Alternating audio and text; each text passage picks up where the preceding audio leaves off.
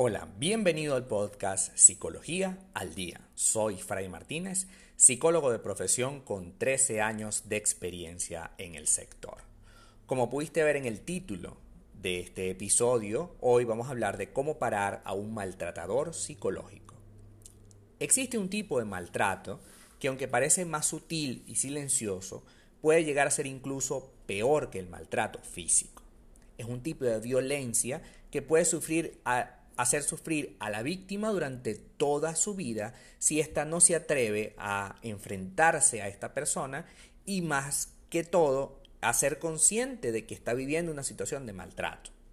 El maltrato psicológico ocurre cuando una persona agrede a otra verbalmente, de manera directa o indirecta.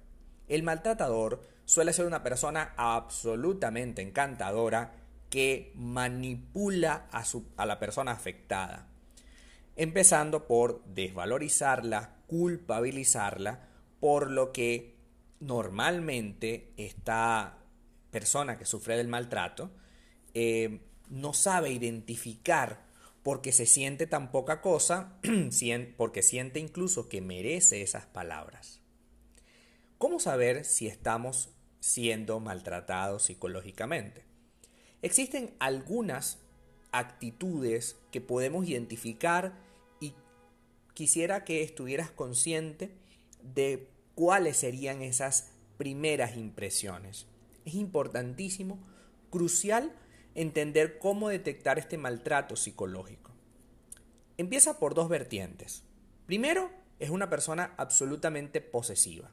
El maltratador tiende a alejarte de todas las personas que te rodean, de tus amigos, de familiares, por lo que intenta que la mayor parte del tiempo estés a su lado. Incluso hará cualquier cosa para que dejes de trabajar, dejes de producir, dejes de tener algún tipo de ingreso propio. Porque en función de eso va a ser más fácil poder controlarte, porque él tiene o ella tiene todo el control económico, por ejemplo. Son personas posesivas a las que prácticamente tienes que pedirle permiso para hacer absolutamente todas las cosas, lo cual hace que sea una relación absolutamente tóxica. Otro punto importante es que es demasiado celoso. Es común que los maltratadores tengan como algo contra su pareja y siempre agredan de manera verbal a la persona diciéndole cosas como es que tú eres mujer, es que todas las mujeres son esto, o es que todos los hombres son aquello, es que eh, tú no sabes nada, tú no quieres, tú no entiendes que esta persona quiere algo contigo, tú no le pones un freno, si no le pones un freno se lo pongo yo, yo lo voy a matar, etc. ¿no? Entonces, en la medida en que eh, uno va comprendiendo estos pequeños actos y características de un maltratador, puede empezar a construir al menos un conocimiento acerca de eso. Otro punto importante es que no está contento contigo ni, ni está contento consigo mismo. Me explico. Es una persona carente, una persona vacía. Y desde ese vacío, desde ese hueco que él tiene, va a tratar de que tú lo llenes. Pero evidentemente tú no lo vas a poder llenar porque ese hueco, esa situación en la que está metido es absoluta responsabilidad de esa persona. Tú no tienes nada que ver allí. Él se metió en eso solito y debemos hacer todo lo posible para dejarle la posibilidad de que crezca por sí mismo. Pero ¿cómo se expresa? Ya sabemos cómo es más o menos una persona manipuladora, maltratadora psicológicamente. Pero ¿cómo se expresa esto? En anteriores episodios hemos hablado un poco acerca de ello, pero hoy nos vamos a detener paso por paso. Una persona maltratadora buscará hacer burlas constantes y hacerte quedar en ridículo. Ella no sirve, ya no sabe, ya no puede, ya no lo hace. Y, esto, y estas bromas o insultos lo hará frente a amigos, familiares, frente a todo mundo. Tú Eres un cero a la izquierda cuando Él existe. Tú no existes. Él te dio la oportunidad de existir. Eso es más o menos lo que te, te hace sentir. Luego viene, por supuesto, las bromas pesadas, la falta de interés sobre tus sentimientos, tus opiniones o pensamientos, te menosprecia, vas a sentir que te sientes, que te sientes menos delante de él, que eres incapaz, es algo así como una constante corrección, te corrige porque evidentemente, entre comillas, tú actúas mal, te comportas mal, haces las cosas mal y por supuesto él, que sí lo sabe todo, entonces te va a corregir.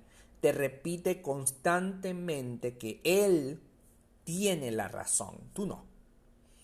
Yo tengo la razón. Hazme caso a mí. Yo soy el que tiene más edad, yo soy el que tiene más conocimiento, yo soy el que tiene lo que sea. Pero yo tengo más que tú.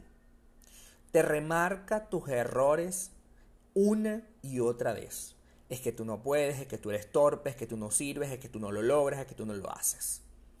Cuando te dice todas estas cosas, lo hace en un tono despectivo, con desprecio, con, con una profunda descalificación. Te hace sentir, por supuesto, mal. Cada palabra, cada mensaje de texto que te envía, te hace sentir lo mismo. Así te diga hola. Pero ya ese hola te hace sentir mal. Eso es una característica del el maltrato. Cuando tú estás en tu trabajo y de repente ves tres mensajes de voz de esta persona, ya tu cuerpo empieza a reaccionar y no lo has escuchado, tú no has escuchado nada, pero empiezas a sentirte nerviosa o nervioso con solo la posibilidad de que algo malo pudiera estar dentro de ese mensaje de voz. Entonces hay que hacer conciencia. No podemos permitir que una persona nos humille, nos maltrate y nos haga sentir menos. No justifiques a esta persona. Es muy importante este punto. No justifiques a esta persona. Simplemente no puede comportarse así. Tú puedes tener muchísimos errores, como él también lo tiene, pero no justifiques que esta persona actúe como actúa. Vuelve a construir relaciones, amistades. Vuelve a encontrarte con tu familia que siempre te va a querer. Vuelve a recuperar la responsabilidad y aléjate de la palabra culpabilidad.